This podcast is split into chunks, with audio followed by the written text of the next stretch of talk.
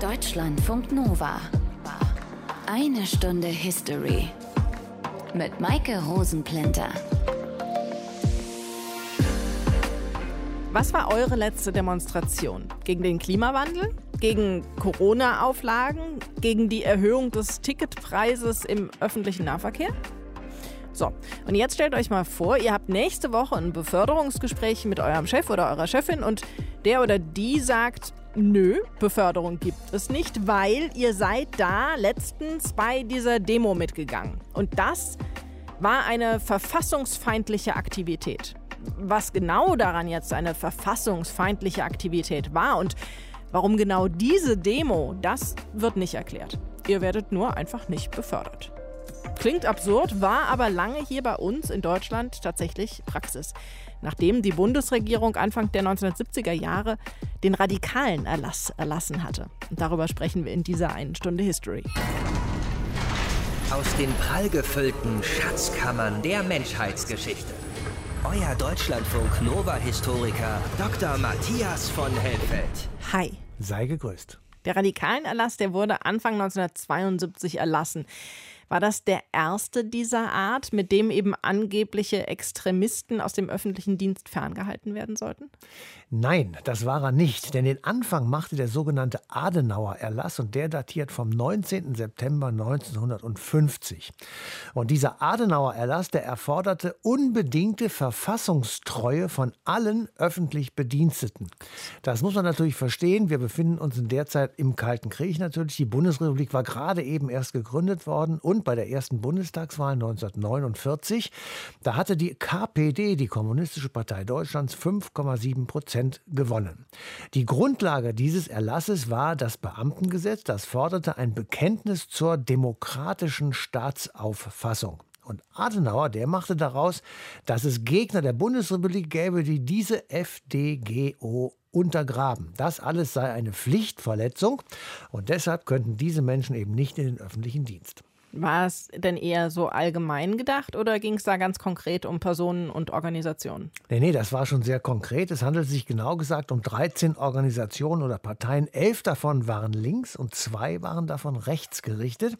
Aber diese Liste, die wurde eben auch heftig kritisiert, weil es sich eben nicht um konkrete Vorwürfe gegen einzelne Personen, sondern ganz allgemein gegen Parteien oder Verbände handelte.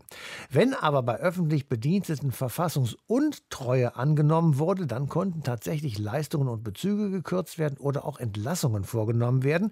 Und tatsächlich wurden zigtausend Bedienstete überprüft und bestraft. Gab es denn auch konkrete Maßnahmen gegen diese aufgelisteten 13 Parteien und Organisationen? Ja, die gab es sehr schnell. Sogar 1952 wurde die SRP, die Sozialistische Reichspartei, verboten, eine Nachfolgeorganisation der NSDAP und 1956 dann die KPD.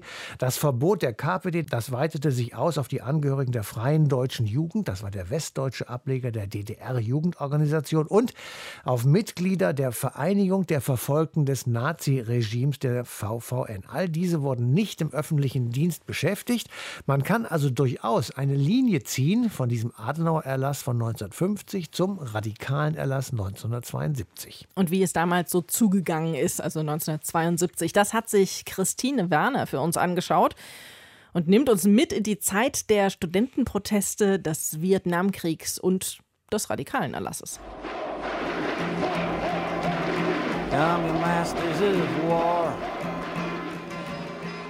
Ende der 1960er Jahre.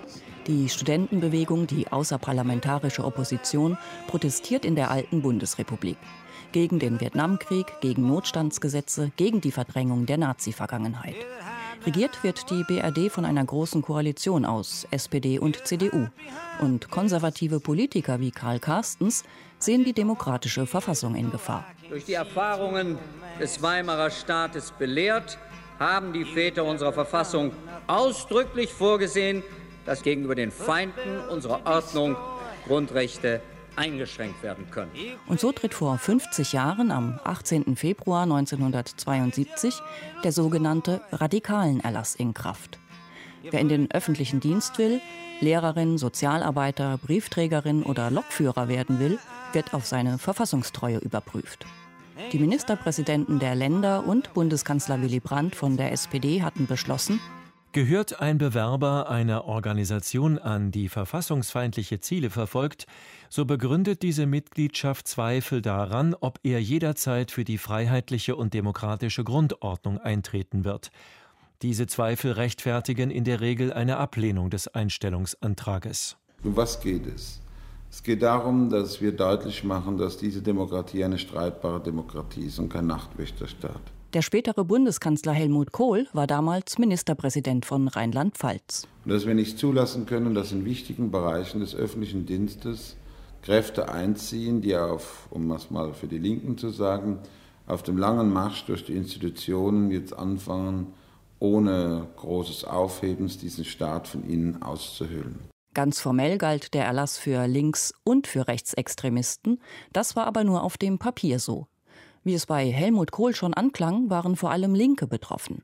Den erwähnten Marsch durch die Institutionen hatte Studentenführer Rudi Dutschke ausgerufen. Seine Anhänger waren überzeugt, das geschieht. Völlig zu Recht. In den Ämtern sitzen noch überall wieder die alten Nazis. Richter, Staatsanwälte, Lehrer, überall braunes Gedankengut. Das muss doch mal ein Ende haben. Die Konservativen dagegen meinten, ein Ende haben? damit die Kommunisten auch hier an die Macht kommen? Das wollt ihr doch, aber nicht mit uns. Knapp 3,5 Millionen Bewerber und Beschäftigte des öffentlichen Dienstes werden auf der Grundlage des radikalen Erlasses durchleuchtet, ihre politische Zuverlässigkeit abgefragt. Rund 11.000 Berufsverbotsverfahren werden eingeleitet, etwas über 1.500 Personen am Ende abgelehnt oder entlassen. Den Betroffenen werden legale politische Aktivitäten vorgeworfen, wie Beteiligung an einer Demo gegen den Vietnamkrieg, Teilnahme am Ostermarsch, Verteilung von Flugblättern, Reisen in die DDR, Unterzeichnen politischer Erklärungen, Teilnahme an Versammlungen der DKP. Vor allem Mitglieder der Deutschen Kommunistischen Partei, DKP, sind im Visier des Verfassungsschutzes. Das große Feindbild ist der Kommunismus. Der hessische CDU-Vorsitzende Alfred Trecker sagte damals im Bundestag, Festzuhalten, meine Damen und Herren, ist, dass die DKP bei der Bekämpfung extremistischer Parteien nicht ausgespart werden kann. Sie muss bekämpft werden, entweder durch Verbot oder zumindest durch politische Isolierung bei gleichzeitigem Ausschluss ihrer aktiven Mitglieder vom öffentlichen Dienst. Das ist der Kernpunkt. Es gibt auch Proteste gegen den radikalen Erlass und Solidarität mit den Betroffenen zum Beispiel von Literaturnobelpreisträger Günter Grass. Die Bundesrepublik verträgt ohne weiteres 3.000 bis 4.000 kommunistische oder weiter links stehende Lehrer, Richter, was weiß ich nicht alles, genau wie das auch andere westeuropäische Länder ertragen. Was sie aber nicht erträgt, ist eine verbrämte Aufforderung zur Denunzierung. Willy Brandt bezeichnete den radikalen Erlass später als Fehler. Ich habe natürlich nicht geahnt, welcher Unfug damit betrieben werden würde. Ich war erschrocken, als das daraus geworden ist. 1995 erklärt der Europäische Gerichtshof für Menschenrechte die Berufsverbote für rechtswidrig. Christine Werner war das und Matthias, wir haben ja eben gerade schon gehört, die Situation in der Bundesrepublik war Anfang der 1970er Jahre ziemlich aufgewühlt. Ist dann aus dieser Aufgewühltheit der radikalen Erlass zu erklären? Naja, so ganz alleine zu erklären wahrscheinlich nicht, aber es gab wohl Umstände in dieser Zeit, die eben zu ihm geführt haben. Die sozialliberale Koalition, die stand durchaus unter Druck und zwar wegen der in der Bevölkerung umstrittenen Ostpolitik, wegen knapper Mehrheiten im Bundestag und die CDU, die in der Opposition war, die agitierte, die SPD ließe eine Unterwanderung von links zu. Und da hat mancher in der SPD möglicherweise jedenfalls gedacht, diese Debatte die schadet uns ja sehr, die kriegen wir mit einem radikalen Erlass vielleicht etwas kleiner. Hat's geklappt? Man muss wohl sagen, nein, denn in den folgenden Jahren ging es immer wieder um vermeintliche oder tatsächliche Radikale im öffentlichen Dienst. Bis 1992 waren es etwa 3,5 Millionen Regelanfragen und mehr als 2000 Mal wurden Bewerber mit einem Berufsverbot belegt. Dazu kam dann noch der Terror von links, der tatsächliche durch die Rote Armee-Fraktion, die RAF. Und all das schien den Beweis zu erbringen, dass die Gefahr von links kam und dass diese Gefahr durch die Regierung eben unterschätzt wurde. Vermutlich aber haben radikalen Erlass und Linksextremismus Ende der 70er Jahre nichts miteinander zu tun. Welchen Sinn dieser radikalen Erlass dann hatte, das kann uns Gerhard Baum erklären. Er war in den 1970er Jahren für die FDP parlamentarischer Staatssekretär im Innenministerium und wurde 1978 selbst Innenminister. Heißt, er war bei der Einführung des radikalen Erlasses dabei und hat später selbst eine Liberalisierung dieses Erlasses eingeführt. Hallo, Herr Baum. Hallo. Was hat die Regierung 1972 denn überhaupt dazu bewogen, diesen radikalen Erlass auf den Weg zu bringen? Es waren nicht die Regierung allein, sondern waren, es waren alle Parteien. Es war ein parteiübergreifender Konsens. Also Willy Brandt bis äh, Kohl, alle waren dabei. Und das Motiv war die Angst vor einer kommunistischen, also linksextremen Unterwanderung des Staatsdienstes. Also man würde aus heutiger Sicht sagen, es war irgendwo eine Psychose. Ja, das Angstgefühl war plötzlich da und dann hat man geglaubt, äh, das Problem zu lösen mit dem radikalen Erlass. 1972 und ich habe dann ihn 1979 in dem entscheidenden Punkt der Regelanfrage Frage bei Einstellung in den öffentlichen Dienst abgeschafft. Und ich habe ähm, nochmal die Debatte nachgelesen, die dann im Bundestag stattgefunden hat. Da stand ich im Mittelpunkt des Sturms. Es war eine aufgeregte, emotional Debatte, ein Hin und Her zwischen Regierung und Opposition mit vielen Zwischenfragen, Zwischenrufen. Als ich gesagt habe, der radikalen Erlass hat mehr Schaden angerichtet als Nutzen, da wurde ich also so praktisch niedergebrüllt im Deutschen Bundestag. Also es war eine Situation, die äh, man sich heute kaum noch vorstellen kann. Gab es so eine Diskussion in der FDP denn auch vor der Einführung des radikalen Erlasses? Ja, das hat man relativ, weil die Parteivorsitzenden sich da alle geeinigt haben und in, wir in einer Situation uns befanden gegenüber einer kommunistischen Bedrohung. Nicht, man, man hat ja das Gefühl gehabt, wir seien also einem Angriff der Sowjets ausgesetzt möglicherweise. Wir hatten die DDR vor der Haustür. Ähm, also es waren äh, Ängste, die diese Entscheidung äh, motiviert haben, aber sie blieb wirklich ohne Erkenntnis erkennbare Wirkung, denn sie hat ganz wenige Leute wirklich vom Staatsdienst abgehalten. Und meine Argumentation damals war, dass wir Extremisten natürlich fernhalten müssen, aber mit rechtsstaatlichen Mitteln. Und es war ja absurd, nicht wahr? Ein Briefträger oder ein, äh, ein Bahnschaffner oder irgendwas musste seine Verfassungstreue äh, beweisen. So der Staat sozusagen, der ein Misstrauen gegenüber seinen Bürgern hat, die, und die Bürger sollten dann das Misstrauen ausräumen. Das ging nicht. Und es waren eben unendlich viele Informationen, die vor allen Dingen über junge Leute gesammelt wurden. Sie fühlten sich beobachtet, sie fühlten sich eingeengt in ihrer politischen Aktivität. Auch dann, wenn sie mal bei einer extremistischen Veranstaltung waren, wurde ihnen das nachgetragen, wenn sie in den Staatsdienst eintreten wollten.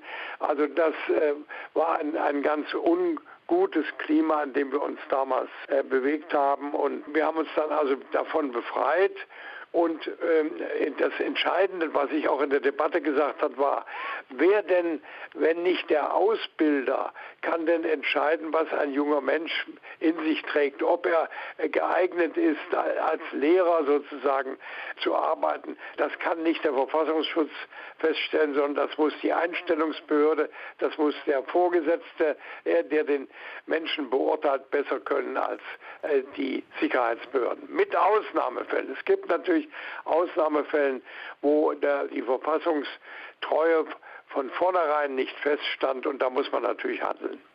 Eingeführt wurde dieser Erlass ja unter Bundeskanzler Willy Brandt und dessen Wahlslogan war mehr Demokratie wagen. Wie passt das denn zusammen mit dem Gedanken, eben bestimmte Personen von der Berufsausübung auszuschließen, wenn sie zum Beispiel an Demonstrationen teilgenommen hatten? Ja, das passt eben nicht zusammen. Und äh, es sind ja tausende von Fällen gewesen, auch äh, Schicksale von Menschen, die gerne Lehrer hätten werden wollen und das nicht durften und das ihr Leben lang mit sich trugen. Sie fühlten sich stigmatisiert. Das passt natürlich überhaupt nicht zusammen. Wir können uns wirklich die Freiheit nur bewahren, indem wir von der Freiheit Gebrauch machen. Und das heißt also, wir mussten hier Extremisten bekämpfen, ja, aber mit rechtsstaatlichen Mitteln. Und das hat sich dann durchgesetzt. Vom Bund ging das aus, also von uns, und das hat sich in den Ländern fortgesetzt, dann auch schließlich bis hin zu den CDU geführten Ländern. Das heißt, Zusammenfassend, stand denn wirklich Ihrer Meinung nach diese freiheitlich-demokratische Grundordnung bedroht durch Terroristen, Extremisten auf dem Spiel? Nein, überhaupt nicht. Wir mussten sie bekämpfen, politisch mit Argumenten, aber nicht durch solche Maßnahmen, die das Vertrauen, lange Zeit das Vertrauen der jüngeren Generation in die Politik, in die politisch Verantwortlichen gestört hat. Es war ein Vertrauensbruch, der äh, nachgewirkt hat. Die jungen Leute fühlten sich beobachtet, fühlten sich in ihrer politischen Freiheit eingeengt und das hat äh, lange nachgewirkt. Und jetzt gibt es ja wieder sehe ich ab und zu äh, Ansätze für bestimmte Förderungen, einen Nachweis zu verlangen, dass man verfassungstreu ist. Wir müssen davon ausgehen, dass jeder Bürger äh, verfassungstreu ist, bis zum Beweis des Gegenteils. Und der Staat lebt vom Vertrauen seiner Bürger und nicht vom Misstrauen in seine Bürger. Der frühere Innenminister Gerhard Baum war an der Einführung des radikalen Erlasses beteiligt und an seiner Aufhebung. Danke Ihnen für die Informationen. Ja, ich danke Ihnen auch. Und Alexandra Jäger von der Forschungsstelle für Zeitgeschichte in Hamburg kann uns noch mal genauer erklären, welche Auswirkungen dieser radikalen Erlass hatte. Hallo, Frau Jäger. Hallo. Wie viele Menschen waren davon überhaupt betroffen? Ähm, ja, da muss man erstmal ähm, schauen, was man unter Betroffenheit versteht. Es gab ja in der ersten Stufe eine Regelanfrage beim Verfassungsschutz bei allen Einstellungen in den öffentlichen Dienst, also alle, die sich um so eine Stelle bewarben. Das waren beispielsweise in Hamburg ähm, 25 Prozent aller Beschäftigten, die wurden äh, überprüft vom Verfassungsschutz. Und da gibt es keine konkreten Zahlen. Das waren etwa 1,8 bis 3,5 Millionen Anfragen. Wow. In Hamburg waren das alleine, da habe ich es genauer geprüft, äh, zwischen 1971 und 1978 circa 100.000 Anfragen. In Niedersachsen beispielsweise 170.000 Anfragen. Und dann gab es in der zweiten Stufe eine Gruppe von Personen, wo der Verfassungsschutz Informationen weiterleitete, die also die vermeintlich fehlende Verfassungstreue belegen könnten. Und auf dieser Grundlage wurden dann in den Behörden Akten angelegt. Die Betroffenen wurden häufig angehört zu ihren politischen Anschauungen und politischen Aktivitäten. Auch da gibt es keine konkreten Angaben, aber für die Jahre 1973 bis 1975 leitete der Verfassungsschutz bundesweit in 5678 Fällen Informationen weiter. Schätzungen liegen noch äh, für die gesamte Zeit deutlich darüber. In Hamburg waren es von 1971 bis 1982 gut 200 Fälle. Gibt es denn Zahlen, wie viele Menschen suspendiert wurden, beziehungsweise dann nach einer solchen Anfrage nicht in das Beamtenverhältnis übernommen wurden? Also es gab schätzungsweise ca. 1000 bis 2000 Personen, die entweder abgelehnt oder entlassen wurden. Ähm, zwischen 1973 und 75, da haben wir wieder Zahlen, da waren das 328 Ablehnungen. Und für Hamburg habe ich untersucht, ähm, dass es äh, zwischen 71 und 88 Ablehnungen waren. Und die große Mehrzahl der Betroffenen ähm, wurde bei der Bewerbung abgelehnt. Ähm, die Fälle von Suspendierungen oder Entlassungen ähm, kamen deutlich seltener vor, ähm, weil es eben auch schwieriger war, wenn jemand schon verbeamtet war, der Person dann ein Dienstvergehen nachzuweisen. Bei der ähm, Ablehnung von Bewerberinnen und Bewerbern ähm, ging es eben um eine sogenannte Prognose der charakterlichen Eignung, also ob die Person dann auch später im Dienst jederzeit für die sogenannte freiheitliche demokratische Grundordnung eintreten würde. Und da war die Praxis dann, dass die Betroffenen die Zweifel an ihrer Verfassungstreue widerlegen mussten. Das gelang dann aber meistens nur durch einen Austritt aus der Organisation. Die Zahlen, die Sie eben für diese Regelanfragen genannt haben, die sind ja unvorstellbar. Das war ja dann eine unglaubliche Flut an Arbeit für die Nachrichtendienste. Waren die denn dann überhaupt in der Lage, darauf seriös zu antworten? Das muss man sich äh, schon so vorstellen, dass es ein sehr schematisches Verfahren war, was natürlich auch zu einer Verzögerung der Einstellungsverfahren führte, um mehrere Wochen in der Regel, äh, manchmal auch Monate. Ähm, die Verfassungsschutzämter prüften aber nur in einer zentralen Datei, der sogenannten Personenzentraldatei beim Bundesamt für Verfassungsschutz ob dort Angaben über die betroffene Person gespeichert waren. Also dass sie Mitglied war in einer Organisation, die als verfassungsfeindlich ähm, angesehen wurde. Meistens waren das kommunistische Organisationen wie die Deutsche Kommunistische Partei oder die maoistischen K-Gruppen oder ob sie für diese Gruppen kandidiert hatte, etwa beim Studierendenparlament oder sich an Veranstaltungen oder Demonstrationen beteiligt hatte.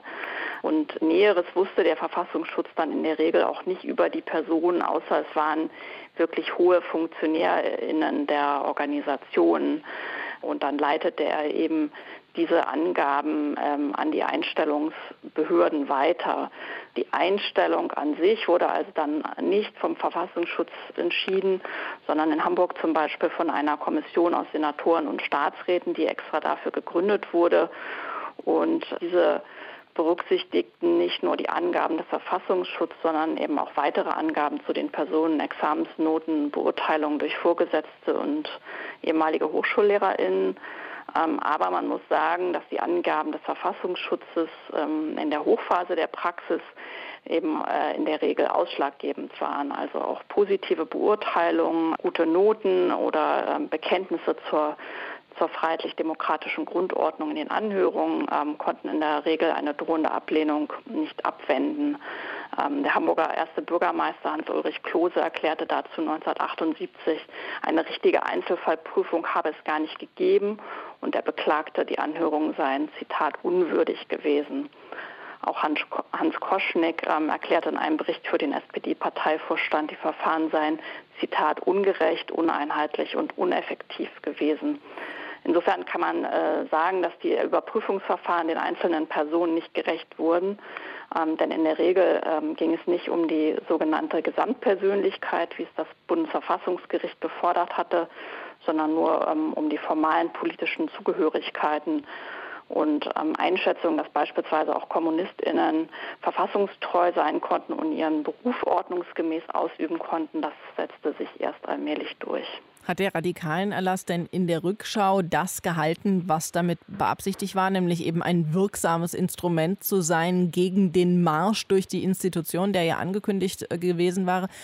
Oder wäre das auch ohne diesen Erlass irgendwie möglich gewesen? Ich glaube, da muss man erstmal fragen, ob dieser vermeintliche Marsch durch die Institutionen ähm, überhaupt eine Gefahr dargestellt hat. Ähm, das war schon 1972 umstritten. Sicher strebten viele 68er damals eine Beschäftigung im öffentlichen Dienst an. Aber man, aus heutiger Sicht kann man sicherlich sagen, dass die freiheitlich-demokratische Grundordnung zu keinem Zeitpunkt in Gefahr war. Das waren dann eben auch Einschätzungen, die sich Ende der 70er Jahre gerade bei der SPD und der FDP durchsetzten. Es führten äh, zu dieser Praxis eben durchaus auch Bedrohungsszenario, die diesen Eindruck erweckten. Ähm, es ginge vor allem zum Beispiel darum, dass sogenannte Verfassungsfeinde in die Behörden strebten und man müsse sie davon fernhalten.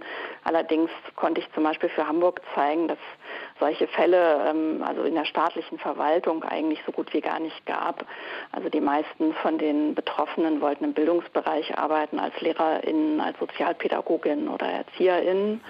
Da ging es natürlich dann auch um die Frage einer Indoktrination von SchülerInnen, inwieweit die dem ausgesetzt waren. Aber auch da kann man sicherlich sagen, ähm, gab es in den 70er Jahren zum Beispiel eher einen Trend, dass Schüler ja nicht unbedingt äh, von, von den linken Lehrern alle ähm, äh, überzeugt wurden. Es gab sogar auch einen Trend ähm, stärker hin äh, in die Mitte oder nach rechts unter, unter jungen Menschen in diesen Jahren. Also so einfach war das glaube ich nicht. Und zum anderen muss man sagen, dass eben äh, nur ein ganz kleiner Teil von den Personen, die abgelehnt wurden oder entlassen wurden, wegen konkreter Vergehen gemaßregelt wurden, also entlassen wurden. Die meisten wirklich nur wegen formaler Mitgliedschaften in kommunistischen Organisationen. Ähm, und es ging da also eher um eine Einschüchterung. Man hoffte, dass sich diese jungen vermeintlichen Radikalen von den kommunistischen Gruppen lossagen würden. Dabei wurden auch gar nicht alle erfasst. Also ähm, oft in Hamburg ging es zum Beispiel oft nur um Personen, die Ämter inne hatten. Ähm, einfache Mitglieder wurden eingestellt, die gelangten auch in den öffentlichen Dienst. Und die Zahl derer, die wirklich wegen Agitation zum Beispiel auffielen, die waren sehr gering, äh, stellten die kleine Minderheit der Fälle da in Hamburg. Und da muss man sagen, da hätte man auch ohne den radikalen Beschluss äh, Maßnahmen ergreifen können über Disziplinarverfahren beispielsweise. Sagt Alexandra Jäger. Danke Ihnen für das Gespräch. Ja, gerne. Matthias, es hat mehr als 2000 Opfer des radikalen Erlasses gegeben und etwa 250 wurden aus dem öffentlichen Dienst entlassen. Wie ist es den Opfern denn danach ergangen? Naja, nicht besonders gut. Sie haben Entschädigung gefordert und oft auch bekommen. Und vor allem war es klar, sie waren keineswegs linksextrem und wurden deshalb verurteilt oder nicht genommen, sondern sie waren Opfer von Gesinnungsschnüffelei. Oft wurden nur Einstellungen oder Haltungen abgefragt, etwa zu Diktaturen. Jedenfalls waren sie nicht bereit und haben es nicht getan, aktiv diese FDGO, die freiheitlich-demokratische Grundordnung, zu bekämpfen oder gar den Staat zu stürzen. Deshalb haben sie Entschädigung gefordert und gerichtlich erstritten. Aber eine generelle Regelung gab es da nicht, oder? Nee, und die gibt es bis zum heutigen Tage nicht. Ein Beispiel in Niedersachsen ist seit 2016 erst eine Kommission zur Aufarbeitung der Schicksale der von niedersächsischen Berufsverboten betroffenen Personen und der Möglichkeit ihrer politischen und gesellschaftlichen Rehabilitierung eingerichtet. Da wird also jetzt der Radikalenerlass wissenschaftlich aufgearbeitet, weil es sich bei den Berufsverboten um ein Zitat unrühmliches Kapitel in der Geschichte Niedersachsens handelt. So jedenfalls der Landtag in Hannover am 15. Dezember 2016. Einer, der durch den radikalen Erlass tatsächlich nicht das machen konnte, was er machen wollte, ist Michael Czaskotzi. Hallo. Hallo.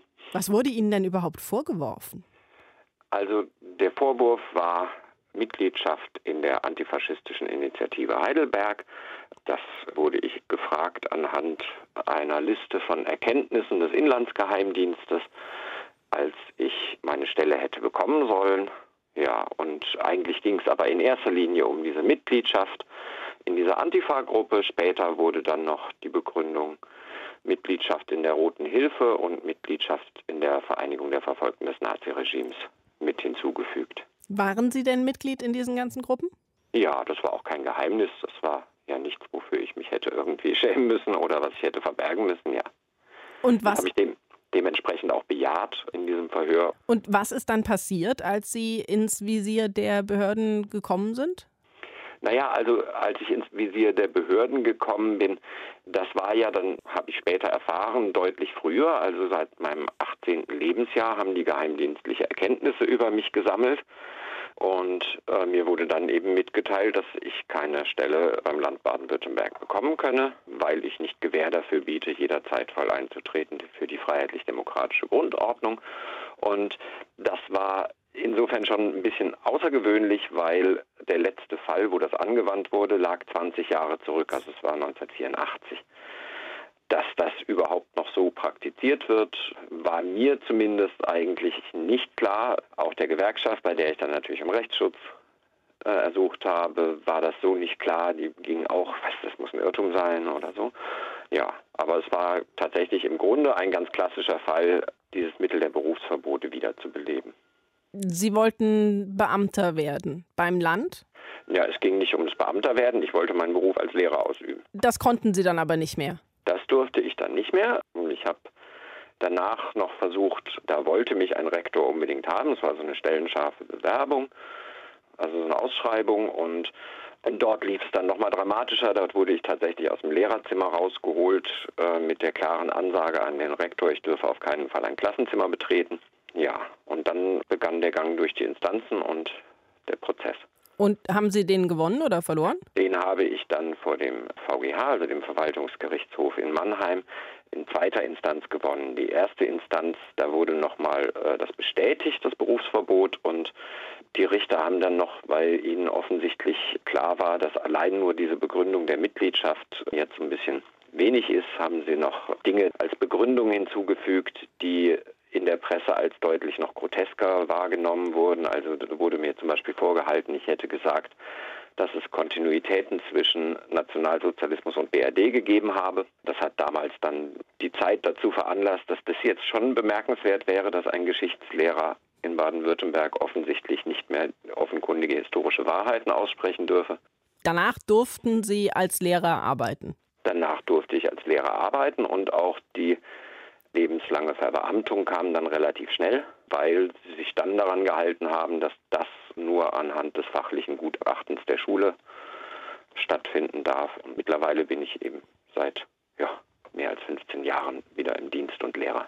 Haben Sie denn jemals in irgendeiner Art und Weise eine Entschuldigung oder eine Entschädigung bekommen? Also eine Entschädigung ja, die habe ich mir dann danach vor Gericht erstritten und damit bin ich einer von zwei Fällen, in denen das überhaupt geklappt hat. Der andere war Dorothea Vogt 1995. Die musste allerdings bis vor den Europäischen Gerichtshof für Menschenrechte in Straßburg ziehen. Und dort wurde Deutschland verurteilt, ihr eine Entschädigung zu zahlen. Bei mir war es tatsächlich so, das Land wollte das nicht. Vor Gericht äh, sind sie aber sehr deutlich unterlegen. Das war jetzt dann nicht eine Frage, dass das wahnsinnig viel Geld gewesen wäre. Das hat gerade so gereicht, um meine Schulden zu bezahlen, sondern es ging da eigentlich darum, dass die Schuldhaftigkeit festgestellt wird mit dieser Frage der Entschädigung. Das heißt, die Beteiligten wussten, dass sie damit Grundrechte verletzen oder sie hätten es zumindest wissen müssen. Aber eine Entschuldigung habe ich nie gehört, auch nicht als ich dann meinen Dienst antrat und vor der Schule demonstrierende Nazis standen, die äh, meine erneute Entfernung aus dem Dienst gefordert haben, war vom Land immer nur die Sprachregelung. Wir waren gezwungen, ihn einzustellen. Gab es denn irgendwann mal eine Begründung, warum Sie so spät, also 20 Jahre nach dem letzten Fall, wie Sie gesagt haben, da noch von betroffen waren? Also ein bisschen verklausuliert hat das die damalige Kultusministerin Annette Schawan in Baden-Württemberg schon gesagt, dass das im Grunde ein Testballon ist. Und das Radikalenerlass äh, bedeutete ja Regelanfrage, so sagte sie, und das könne aber nicht bedeuten, dass man jetzt das ignoriert, wenn der Geheimdienst selbst auf das Land zukommt und seine Erkenntnisse verbreitet. Insofern würde man diesen radikalen Erlass eigentlich auch nicht mehr brauchen, weil der Geheimdienst so gut aufgestellt sei, dass die Behörden von sich aus informiert. Michael Schaskozi ist einer der letzten, der Beamter werden wollte und danach erstmal durch den radikalen Erlass gehindert wurde. Danke Ihnen für Ihre Erklärung. Gerne.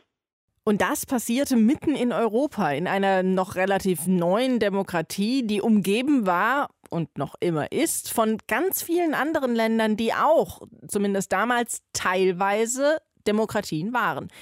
Wieso sind die nicht eingeschritten? Besprechen wir mit Dominik Rigol. Er ist vom Leibniz Zentrum für zeithistorische Forschung in Potsdam und Autor über den radikalen Erlass. Hallo. Hi. Es gab ja nicht nur in Deutschland Linke. Wie wurden denn in anderen Ländern mit denen umgegangen? Ja, es, in der Tat. Es gab nicht nur in Deutschland Linke und es gab auch in anderen westlichen Demokratien starke linksradikale Bewegungen. Ne? In Paris zum Beispiel demonstrierten die Studenten 68 auf der Straße, erbauten Barrikaden. In Italien gibt es einen extrem starken, tödlichen Terrorismus. Äh, nichtsdestotrotz gab es sowas wie die Berufsverbote in der Bundesrepublik, also Ausschlüsse aus allen Positionen des öffentlichen Dienstes allein aufgrund von Mitgliedschaften in bestimmten linken Organisationen, in anderen westlichen Demokratien nicht. Was es gab, ist, dass Kommunisten aus Sicherheitsbereichen, bei bestimmten Bereichen der Polizei herausgehalten wurden oder dass sie sich wie andere Beamtinnen oder wie andere öffentliche Bedienstete auch an gewisse Zurückhaltungspflichten halten mussten. Aber Berufsverbote im öffentlichen Dienst sowie in der Bundesrepublik gab es dort nicht. Paris haben Sie eben schon angesprochen. In Frankreich gab es Anfang der 1970er Jahre sogar ziemlich linke Parteien in der Macht, nämlich da gab es eine Koalition aus Sozialistischer Partei, Kommunistischer Partei und der Bewegung der radikalen Linken. Damaliger französischer Präsident war François Mitterrand. Hat der irgendwie reagiert? Ja, François Mitterrand wollte mit den Kommunisten koalieren. Das ähm, fand dann in den 80er Jahren statt, war in einem Bündnis mit denen. Er brauchte die Kommunisten, um in Frankreich überhaupt einen Machtwechsel äh, weg von den äh, Konservativen beizuführen. Und er stand extrem durch diese Kommunisten unter Druck, denn er musste denen erklären, warum seine Partnerin, die SPD, mit der er zusammen in der Sozialistischen Internationale war, eine Politik gegen Kommunisten vollführte, die in Frankreich nur von extrem Rechten und von extrem Konservativen gefordert wurde. Und er selber in Frankreich Wahlkampf mit dem Schutz von persönlichen und individuellen Freiheiten machte.